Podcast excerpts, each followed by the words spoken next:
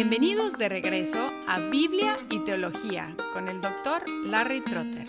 Esperemos disfruten el siguiente episodio.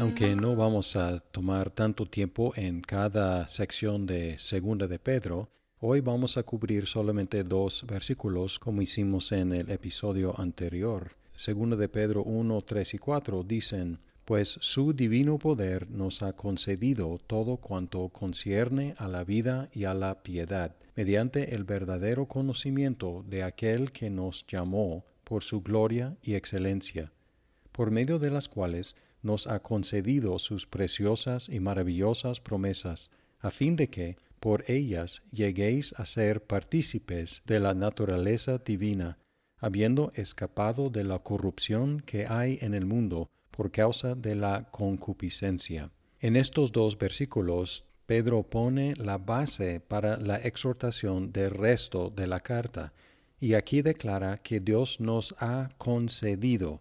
Versículo 3 nos ha concedido, versículo 4 nos ha concedido. Está hablando aquí de regalos. En el 3 dice, pues por su divino poder nos ha concedido todo cuanto concierne a la vida y a la piedad. Otra vez observamos que él utilizó una combinación de dos palabras, aquí la vida y la piedad.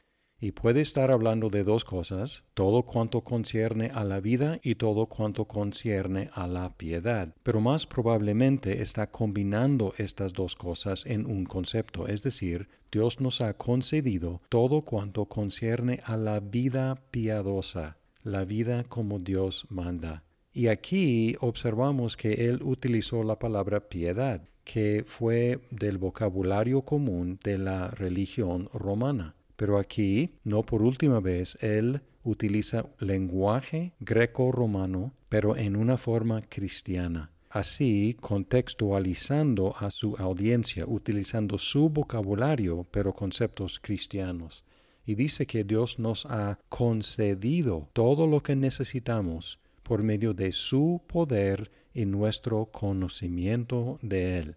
Con esta combinación del poder de Dios y nuestro conocimiento de Él, la vida cristiana es posible. Es posible vivir fielmente como un cristiano. Es decir, que no tenemos pretextos. Dios nos ha concedido todo lo que necesitamos para vivir como Él quiere habla del llamamiento de Dios y va a hablar más adelante de confirmar nuestro llamamiento, pero aquí dice mediante el verdadero conocimiento de aquel que nos llamó por su gloria y excelencia. Normalmente en la Biblia Dios Padre es el que nos llama a creer, pero aquí posiblemente puede ser Jesús. Y aquí también hay ambigüedad porque puede significar que nos llamó por su gloria y excelencia o a su gloria y excelencia.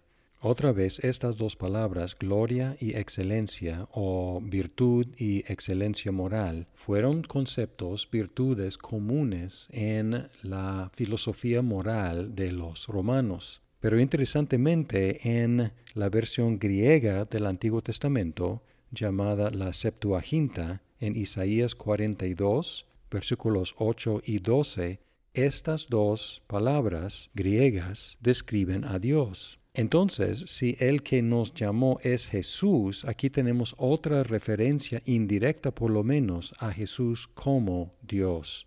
Además de concedernos todo cuanto concierne a la vida piadosa, en el versículo 4 agrega que por medio de las cuales, es decir, su gloria y excelencia, por medio de las cuales nos ha concedido sus preciosas y maravillosas promesas. Y el propósito de estas promesas, dice aquí, a fin de que por ellas lleguéis a ser partícipes de la naturaleza divina. Es la declaración más atrevida de Pedro, puesto que la participación en la naturaleza de los dioses fue la meta, el propósito de las religiones romanas.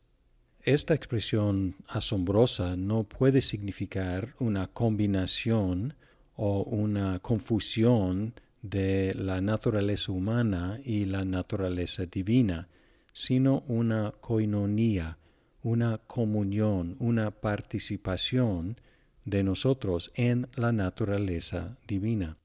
Aún en Jesucristo, el que es verdadero Dios y verdadero hombre, no hay una confusión de las naturalezas humanas y divinas, sino una perfecta comunión de las dos. Jesucristo es el ejemplo por excelencia de comunión entre la naturaleza humana y la naturaleza divina.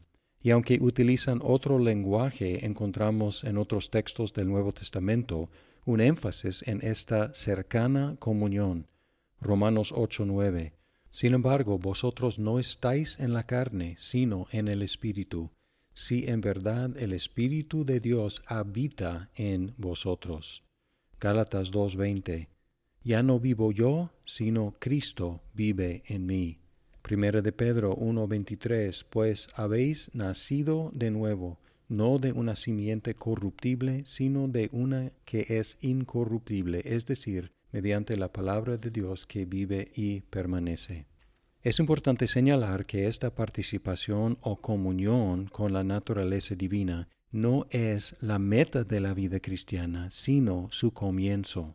En el versículo 4 dice, a fin de que por ellas lleguéis a ser partícipes de la naturaleza divina, habiendo escapado de la corrupción que hay en el mundo por causa de la concupiscencia. Esta comunión con la naturaleza divina sigue el escape de los cristianos de la corrupción del mundo causada por el pecado.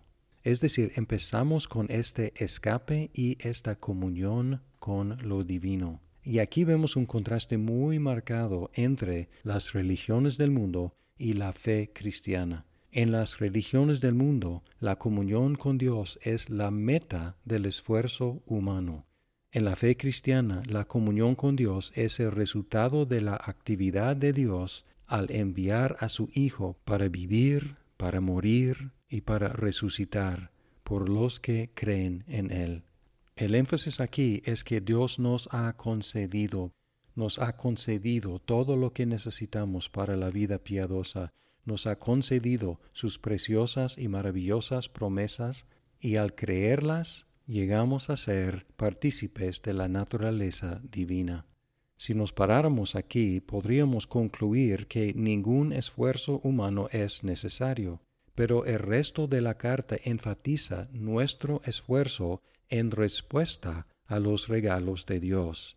El argumento de esta carta y el argumento de la ética cristiana es, puesto que Dios nos ha concedido todo por gracia, nosotros necesitamos conocer para poder crecer con la finalidad de vivir para su gloria.